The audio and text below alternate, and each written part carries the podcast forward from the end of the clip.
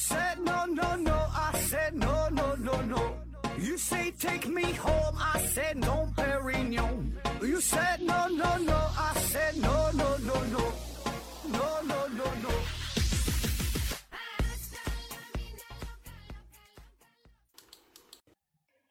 拼命探索不效果，欢迎您收听思考盒子。本节目由喜马拉雅平台独家播出。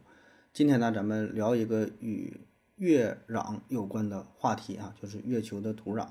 问题呢，来自于卡斯布尔基诺啊，卡斯布尔基诺，他说：“何子老师你好啊，我想问一下，听说当年美国赠送给我国一克月壤，仅凭这一克月壤啊，我们做出了很多的研究。那么，既然我们国家原来没有月壤，我们如何判断美国人送给我们的月壤真的就是来自于月球呢？呃，关于月壤这个事儿哈，那么由他这个问题啊引发出来啊，咱们不只回答他这个问题啊，也聊一聊关于月壤的其他一些事儿啊。呃，月壤啊，就是月球的土壤呗。当然，我们今天说的月壤范围要更宽泛一些，不只是土壤了，还包括月球上的岩石啊。反正你能懂是吧？就是月亮上的这个东西呗，再给它带回来，带到地球上了啊。那么要说对于月球的探索啊，必然呢就得是提到美国和苏联啊，在美苏冷战期间太空军备竞赛啊。那么，从一九六一年开始，美国启动阿波罗登月计划，历时了十一年，到一九七二年实现了人类首次登月啊。那么实际上呢，早在一九六九年的时候，就是人类登月之前，美国就已经从月球上挖回来了土壤。哎，那么从一九六九年到一九七二年这几年的时间，美国呢是一共先后六次啊。带回来呢，大约是三百八十二公斤的月球土壤和岩石啊。那带回这些东西之后，那美国作为资本主义阵营的老大哥啊，为了彰显他的国际地位和这实力，是吧？美国呢就把这些月壤呢是送给了不同的国家啊。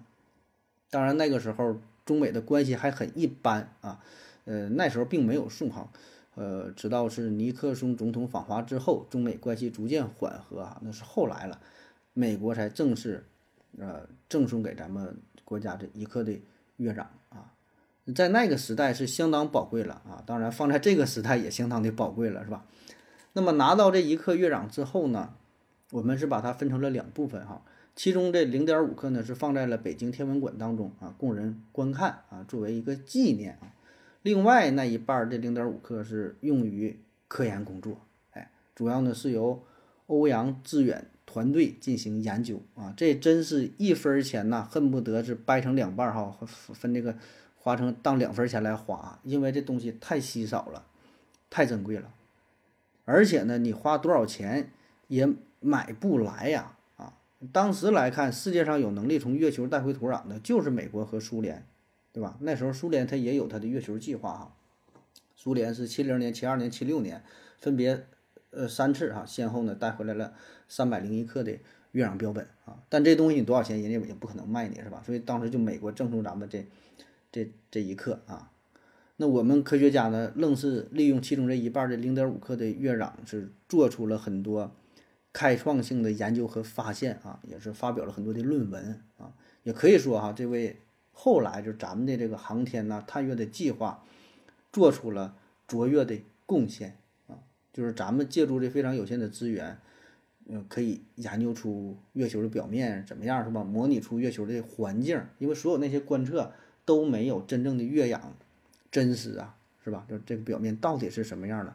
也可以说，这为后来咱的这个月球探索，包括说月球着陆啊，提供了很大的帮助啊。那么从这一点上来看，咱还是非常感谢当年这个这个赠送的啊，赠送的这个月壤的事儿啊。那这里呢，也稍微多说一句，就是一直有阴谋论的观点哈，呃，不是说美国没登月，那是另外一个大的阴谋论哈。有一个观点就是美国刻意隐瞒关于登月的一些细节上的一些内容哈，报道的比较少。呃，有人说当时登月的时候遇到了外星人，又警告他们赶紧离开啊。说到了时候到月亮上的时候又发现了有这个外星人的飞碟什么什么的，是吧？有很多这种传言啊。其实这个事儿，我是我比较单纯啊，我这个单纯的人儿啊，我想，这里边也没有那么复杂哈。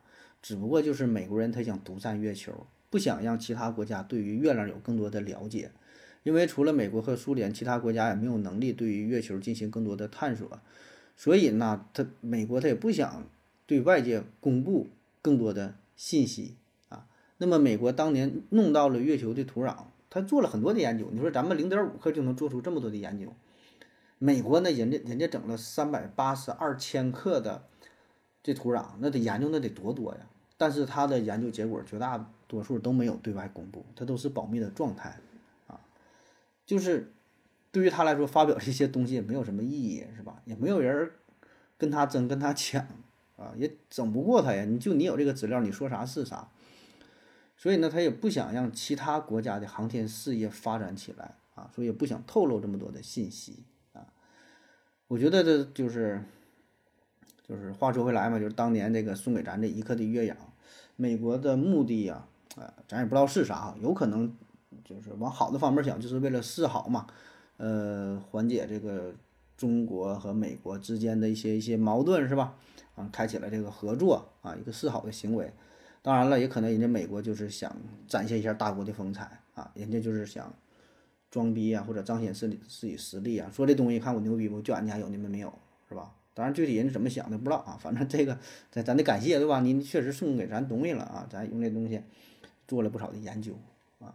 那如今呢，我国的空间探索工作啊，也是有了长足的进步啊，开始对月球也是，包括火星嘛，是吧？都有着一系列的这个探索的计划啊，不仅是提上了日程，而且取得了。很大的成就啊！那么在二零零二零二零年十一月二十四号啊，我国的长征五号运载火箭发射成功啊，载着嫦娥五号是缓缓升上天空，奔向月球。这个嫦娥五号它的最大的任务就是从月球取回土壤，并且返回地球啊。那么说起来，咱中国的这一次这个采月壤的工作啊，距离上一次已经是过去了四十四年啊。上一次带回月壤的还是一九七六年的事儿啊，当时这是苏联人弄的啊，带回了一百七十克的月壤，啊，那么美苏两国采月壤的时间呢，就是集中在一九六九年到一九七六年这七八年的时间，此后，你就再也没有哪个国家成功的去月球上取土了，哎，所以呢，这一次咱的嫦娥五号这个工作可以说是举世瞩目哈，受到了全世界的关注哈。最终呢，咱嫦娥五号呢是带回了一千七百三十一克的月壤，啊，然后分发给了不同的科学团队哈进行研究啊。那有人问了哈，那研究这玩意儿到底有啥用是吧？咱地球还没整明白呢，研究月球上的土这玩意儿有个屁用是吧？呃，这事儿咋说呢？呃，最直接的作用嘛，就是可以帮助我们呢，就更加深入的了解一下这个月球的结构啊，进而呢推测月球的起源，研究研究这月球它到底是怎么来的，是吧？它怎么形成的呢？因为直到现在，关于月球还有很多的谜团都没有解开，包括说月球是怎么形成的，这也不知道啊。有的说月球是从地球分离出来的，有的说呢月球是地球捕获的一个小天体，有的说呢月球和地球是同一时间形成的。也有人说呢，月球实际上它就是一个外星人的飞船啊，还有说月亮是空心儿的嘛，对吧？各种传说也都有啊，那现在没研究明白啊。那么你只有你整到了月亮上的土壤和岩石，那才有可能对吧？为咱们提供第一手的资料啊，便于我们研究它真正的起源。另外呢，月球上也有很多的资源呐，咱研究它的组成哈，可以发现这里边。有一些东西是不能为我们所用哈，比如说啊，月球上有很多的氦三啊，氦三，氦三呢一直被看作是未来的非常重要的一种清洁能源啊，因为氦三嘛，它是就在这个热核反应过程当中啊，它是不会产生辐射的哈，就是对环境的影响是是非常小啊。但是呢，地球上已经探明的氦三是非常非常少啊，这东西非常少，据说是地核当中可能是有不少。但是你整不来，在地核里你怎么整啊？哎，但是一研究，月球上有挺多氦三啊啊，保守估计月球上有一百万吨的氦三啊，而据估算呢，一百吨的氦三呢就够地球人整个的全世界啊，就是用一年了。那你一百万吨啊，这就能用上一万年了啊。当然了，月球上的氦三也不是咬哪都是哈，也就是采你是开采呀。你是怎么怎么给它运载呀，怎么利用啊，这是也是个也是个事儿哈。但是不管咋说，这起码是给咱们了一个希望和一个机会，是吧？哎，月球上有很多的资源，咱是可以利用的啊。那么通过这些，也都是通过这个月球土壤和岩石，就是研究哈，能给咱提供一些证据啊。再比如说，你研究这个月壤哈，可以间接的呃帮助我们解决这生命起源的问题啊，甚至说是宇宙起源的问题啊。因为我们之前的研究呢，只是局限在局限在地球上啊。那我们如果了解了各种不同天体的组成啊，我们掌握了更多的资料啊，就让我们可以从不同的角度去看待这个宇宙的形成和演化啊，让我们从不同的角度分析一下这个生命是起源呢，等等等等吧，就提供更多的信息。然后就回到你这个问题啊，就是说当年啊，美国啊赠送给这么多国家这个月壤啊。咱也没见过这东西，怎么证明这东西就是来自于月球的啊？呃，简单的说吧，就是月球的环境呢跟地球是不太一样的啊，因为呃，就是月球上它那个土壤成分，它跟地球的土壤成分是完全不同的，就是这个环境不同嘛，所以上面的这个土壤成分也不同啊。最主要的就是月亮上它是没有氧气的，没有氧气。所以呢，月壤当中啊，它有很多没有被氧化的金属微粒儿啊，这个呢是跟地球上是完全不一样的。也就是说，你从月球上采集的月壤呢，是处于一个完全封闭的状态，然后再带回地球的，就是一直都是隔绝保存的啊。那么对其成分分析呢，就会发现这这些成分是地球它根本就不一样啊，地球人也没法模拟出来。而且呢，不同的研究机构也都会有各自的发现啊，这些研究结果呢，也可以。相互印证，包括说还有一些微观的图片呐，一些一些结构啊，这个是无法造假的，不是你说你自己能，你能想象出来的，啊，那有人说了，那万一不是月亮了，那倒有可能不是月亮了，那你说是火星的呀，来自于金星的，难度更大了是吧？起码月球是相对来说难度是最小的哈。那有人说了，有没有可能是陨石啊？对吧？陨石它也不是地球上的来的，是吧？甚至说是月球陨石呢？啊？就是本身是月球上的石头，然后由于什么原因飞到了地球上的，是吧？呃，这种情况呢，理论上有这种可能性哈。但如果真的是陨石，甚至说是月球陨石的话，也很容易被发现啊。因为研究的这些专家，他绝大多数都是陨石专家出身，就一开始人家都是研究陨石的哈，各种陨石他都研究。因为你想，你单想研究月壤。这最开始没有哪个专家是专门研究月壤的，因为他们你没有这材料，你研究个屁是吧？所以绝大多数专家都是研究陨石出身的啊，因为陨石还是相对比较常见的啊。而且呢，就算是你这个月球陨石的话，它的成分跟真正月球上的陨石、月球上的土壤也也也不一样，对吧？因为你这个陨石它保证是是从外太空来的，然后进入大气层发生了摩擦，然后又到达地球。那一定会被地球的环境所影响啊，所以从专业专业人士角度来看，这基本就属于一眼假的东西啊，就能看出来这东西是否就是地球上的。那不是地球上的，那咱咱说那它就只能是月亮上了啊。你要再说是其他行星的、火星的、金星的，是吧？冥王星上那倒有可能，关键那人去不了啊。所以这个也就是月亮上啊，人是有可能去的，是吧？那说到月壤这个事儿啊，还真就有一起比较。著名的哈月壤的造假的事件哈，这是荷兰月岩造假事件啊，发生在一九六九年的十一月。当时呢，美国驻荷兰大使叫做米登多夫，他呢是赠送给呃时任荷兰首相叫德雷斯啊，送给他一大块月球岩石啊。德雷斯收到月球岩石之后是非常开心，一直把它呢珍藏在家中。那一直到了一九八九年的时候，德雷斯去世。他的家人在整理他的遗物的时候，无意中发现了这一大块石头啊！一看旁边有个标签，写着呢，这是一块月球岩石。哎，这可太珍贵了哈！这可不是一般的大石头啊，月球岩石啊。于是呢，家人决定把这块石头赠送给荷兰国立博物馆。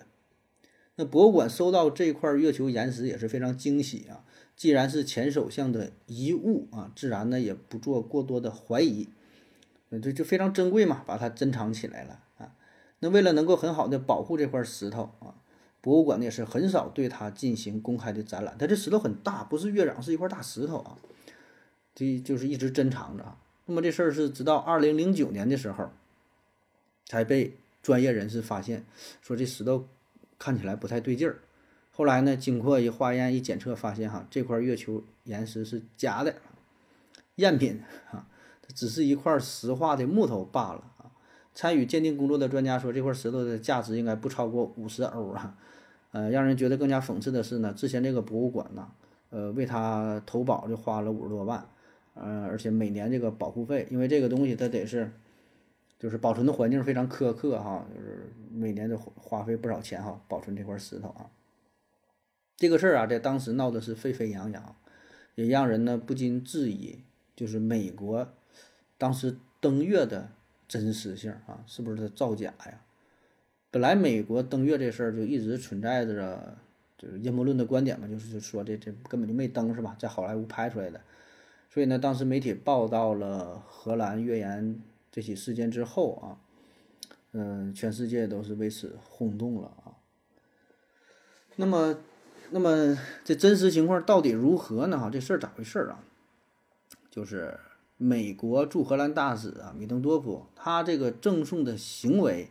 其实就是不规范的，啊，月壤这么重要的物品啊，如果赠送的话，从来呢都是国与国之间的行为，并不是赠送给某个人，哪怕你是一国总统，赠送的也不是你这个人啊，就是送到你手里了，但你这东西都得上交给国家，包括咱国家也是啊，如果是国与国之间赠送的这个礼品啊，它是有个要求，我记着好像是二百块钱以下可以归归个人啊，二百块钱以上就就得是归国家。啊，都有这么要求的啊，特别是月壤这个东西是吧，这么珍贵，而且呢，咱说他送的这块月球岩石啊，非常大啊，有多大？一斤多重，五百多克啊。一般来说，美国对外赠送的这月壤都是按克计算的，你看像送给咱国家一克，基本也就这样了，一克两克的，有的都是就是。几毫克哈，就非常非常少，那不可能送你个一斤多东西，我这你跟你多大人情啊，是吧？多大过儿啊？给你送送送这东西，它不太现实啊。那根据荷兰国立博物馆的发言人解释啊，说这块伪造的月岩呢，实际上是一块上世世纪六十年代制作的教具啊，教具就是上课的时候老师给学生讲课用的啊。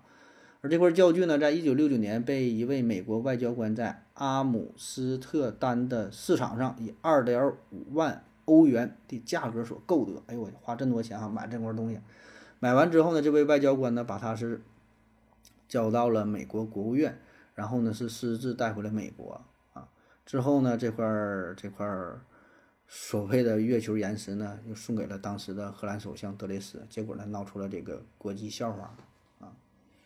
这就是关于这个造假的事件哈，嗯，其实咱就是跳出这个事儿啊，咱就是从逻辑学上来分析啊，就美国赠送给荷兰的这块岩石的真假呀，与美国是否登月成功其实并没有直接的联系。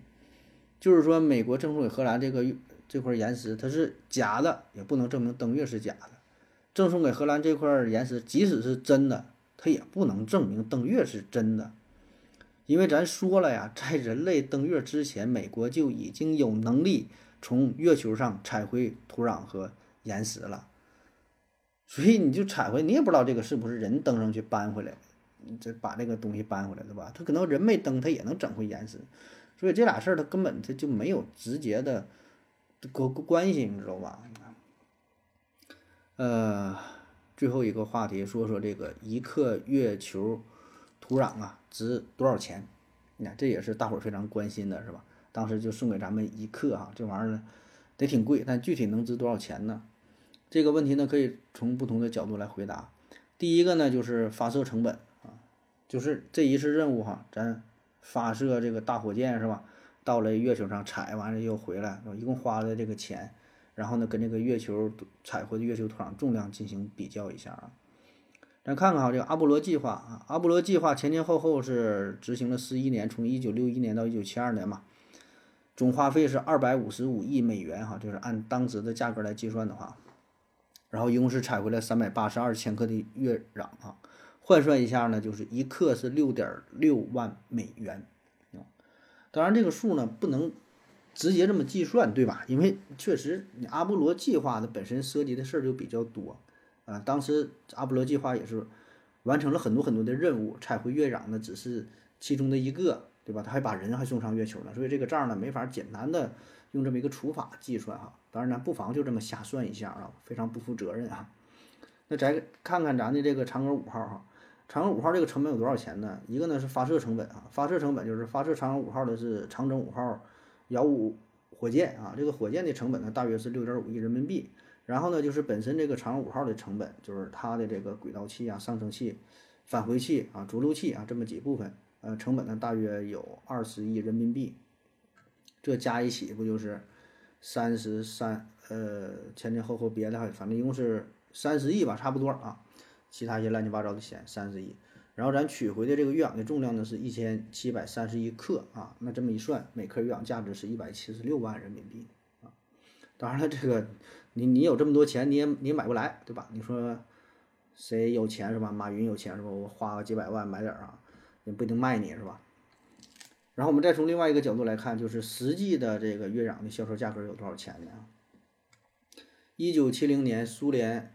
月球十六号无人月球探测器在月球表面采集了土壤啊，然后带回了地球。为了感谢科罗廖夫对苏联航空事业做出的杰出的贡献，哈，苏联政府呢是拿出了一小部分月壤，赠送给了科罗廖夫的遗孀啊，呃，尼娜科罗廖娃，就是送给他了啊。那么这部分的月壤呢是三粒小月岩，非常小哈。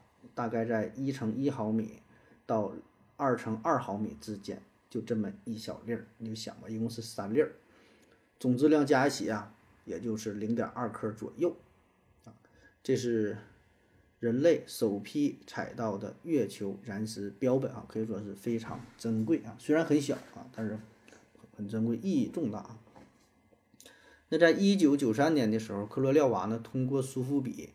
公开拍卖了这三块小月岩啊，最终是拍出了四十四万美元。如果换成一克的话呢，这是不是零点二克嘛？一克的话就是二百二十万美元呗。二百二十万啊，这还不算完。到了二零一八年十一月，这三颗月岩呢再次被拿来拍卖啊，当时呢是拍出了八十五点五万美元零点二克，八十五点五万。呃，一克的话呢，大约就是四百二十七万美元，就这么点玩意儿，哎，那么二零一八年的时候，人民币跟美元的汇率大约是六点八左右哈，那也就意味着这一克的价格是两千九百万人民币，两千九百万啊，而那时候一克黄金的价格大约是二百七十块钱，啊，这个月壤的价格就相当于同质量的黄金的十万倍啊，还要多一点，十万倍啊。当然这些都不是关键了，对吧？这些东西这就是有价无市哈，你能算出它多少钱啊？但实际上你拿这么多钱，你还真就买不来啊！而且月壤的东西它比较特殊啊，它的科研价值还要远远大于它的收藏价值啊。那好了哈，以上就是关于月壤的一些介绍，感谢您各位的收听，谢谢大家，再见。如果你也想提问的话，请在喜马拉雅平台搜索西西弗斯 FM。在最新的一期节目下方留言即可，回答的可能比较慢，不要着急哟。